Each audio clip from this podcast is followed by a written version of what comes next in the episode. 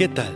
Bienvenidos una vez más al devocional con el pastor Gerson González, donde día a día nos acercamos a las escrituras para conocer y experimentar el poder del Evangelio.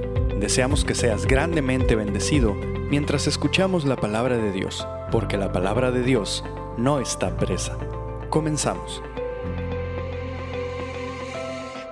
Muy buenos días, queridos oyentes. Damos gracias a Dios en esta ocasión por la oportunidad que tenemos de buscar nuevamente al Señor a través de la meditación de las Escrituras. Permítanme recuperar las palabras de Robert Hawker, al Dios que se inclina para alcanzarnos. Precioso Señor Jesús, oh, por la gracia de amarte que nos has amado tanto. Te rebajas a llamar tuyas a esas pobres personas pecadoras, las amas como si fueran tuyas y consideras todo lo que se hace por ellos como si fuera hecho por ti mismo. Muéstrales a mi pobre corazón una porción de ese amor para que pueda amarte como mi único y suficiente Salvador para que aprenda a amarte hasta el final como tú me has amado y te has entregado por mí ofrenda y sacrificio a Dios. Precioso Señor, continúa sorprendiendo mi alma con las muestras de tu amor, todas las tendencias de tu gracia, todas las evidencias de tu favor, tus encuentros, tus muestras de amor, tu perdón, tu renovación, tu llamado, por la mañana, tu provisión al mediodía, tu gracia a la media tarde, por la tarde y hasta la medianoche. Todo, todo esto forma parte de las maravillosas formas de tu salvación y todo esto testifica a mi alma que tu nombre, así como tu obra, son y deben ser maravillosos. Jesús Tú extendiste tu mano y tocaste al leproso. Trata conmigo de la misma manera, precioso Señor. Aunque estoy contaminado e inmundo, aún así me inclino para que extiendas tu mano y me toques también. Presenta tu bendito Espíritu. Ven, Señor, y mora en mí, permanece en mí, gobierna y reina sobre mí. Sé mi Dios, mi Jesús, mi Santo, y hazme tuyo para siempre. Sí, amado Jesús, te he escuchado decir que serás para mí y para ninguno otro, de la misma manera que yo seré para ti. Oh, tú condescendiente y amoroso Dios, hazme tuyo, que si vivo, viva para el Señor, o si muero, muera para el Señor, ya sea que viva o muera, que yo sea tuyo. Bueno, ese es el Dios que las escrituras nos describen, un Dios lleno de gracia, misericordia y favor para con aquellos que claman y le buscan. Así que te animo a que este sea tu Dios, el Dios de cual nosotros podemos reconocer que cuando hemos suplicado libertad, y su dirección, Él ha venido a concedérnosla. Y de hecho permítanme llegar esta mañana al Salmo 143, un salmo que nos ubica en una realidad clara para el rey David. Así que me gustaría destacar tres cosas de este salmo. Por un lado, en el verso 1 y 2, la pasión de David, en el verso 3 al 6 los aprietos o el aprieto de David en este salmo y finalmente observar la oración de David en el verso 7 al 12.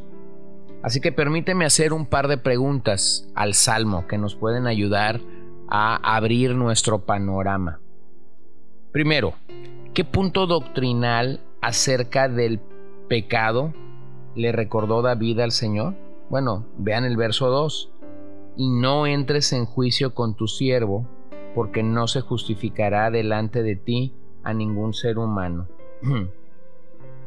Creo que el punto doctrinal que aquí estamos leyendo es la justificación, que como ya el Nuevo Testamento lo define o, lo orquesta sumamente para nosotros, la justificación es por fe, por medio de la gracia, y no por obra humana. Bueno, ese concepto, ese concepto no es único del Nuevo Testamento. También en el Antiguo Testamento podemos verlo de manera no tan desarrollado, pero también lo podemos ver. Segundo, ¿cómo es que Satanás actúa en esta forma en la vida del creyente, oprimiéndolo? Bueno, versos 3 y 4. Porque ha perseguido el enemigo de mi alma, ha postrado en tierra mi vida, me ha hecho habitar en tinieblas como los ya muertos, y mi espíritu se angustió dentro de mí. Está desolado mi corazón. Bueno, aquí vemos que el enemigo está persiguiendo y promoviendo la persecución en la vida de David. Y de hecho lo hace en el día de hoy con nosotros, nos lleva al desaliento, nos hace habitar en grandes tinieblas, angustia nuestro espíritu y desola nuestro corazón. En pocas palabras, una de las principales tareas que el maligno tiene es aislarnos, es desalentarnos, es hacernos pensar que nada ni nadie nos puede sacar de la condición actual en la que nos encontramos, pero a la luz de las escrituras claramente este es uno más de sus engaños. Tercer pregunta. ¿Qué valor tiene recordar los días pasados de comunión con Dios en estos momentos de arrepentimiento y confesión? Bueno, vean cómo lo enfrentó David, verso 5. Me acordé de los días antiguos, meditaba en todas tus obras, reflexionaba en las obras de tus manos, extendí mis manos a ti, mi alma a ti como a la tierra sedienta. Bueno, realmente lo que el Salmo nos está comunicando es una idea clara de que cuando las cosas no van como creemos que deberían de ir, es un buen momento para meditar en las obras de Dios del pasado y reflexionar de ellas, reflexionar de cómo el Señor nos ayudó en el pasado y eso entonces nos anima de nuevo a buscarlo, confiando que actuará a nuestro favor como lo ha hecho en el pasado. Bueno, si de algo debemos de estar plenamente seguros, es que Dios ha sido bueno con nosotros solo que esto puede verse nublado o oscurecido en días como los que el, el salmista está enfrentando. El salmo termina con una serie de peticiones que David está haciendo a Dios. Podrías enumerarlas u observarlas ahí en tu Biblia o simplemente escucharlas. El verso 7, David está diciendo, respóndeme pronto, no escondas tu rostro no sea yo como los que descienden a la sepultura. Bueno, esta es una de las primeras cosas que cuando estamos en alguna condición de lamento o de aflicción, pensamos que está pasando, que el Señor ha escondido su rostro en nosotros y que nuestra oración no tiene respuesta. Pero nuevamente el Evangelio nos alimenta y nos comunica con la seguridad y a la par la esperanza de que el Señor siempre oye nuestra oración. Verso 8. Hazme oír por la mañana tu misericordia. Hazme saber el camino por donde yo debo andar. E, esta es una de las mayores bendiciones y riquezas que como creyentes tenemos. El saber que cuando yo me levanto, a la par el Señor está brindándome de su misericordia. Fue la experiencia de Jeremías en Lamentaciones 3 cuando él dijo, nuevas son cada mañana tus misericordias. Grande, grande, oh Señor, es tu fidelidad. Así que gozamos y disfrutamos de la grandeza y a la par de la fidelidad del el Señor en este sentido. Versículo 9, líbrame de mis enemigos una corta o pequeña oración, pero que a la vez es un llamado, un clamor de urgencia al Señor. Verso 10, enséñame a hacer tu voluntad, tu espíritu me guía, tierra de rectitud. Bueno, otra necesidad clara sobre nuestras vidas, que el Señor nos muestre su voluntad. Verso 11, vivifícame, saca mi alma de la angustia. Verso 12, disipa a mis enemigos, destruye a los adversarios de mi alma. Bueno, de la colección de los salmos,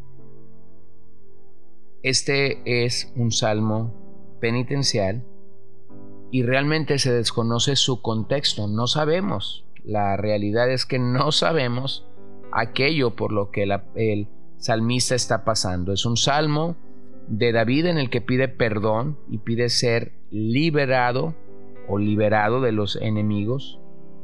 Así que vemos en este salmo un modelo continuo en nuestros días.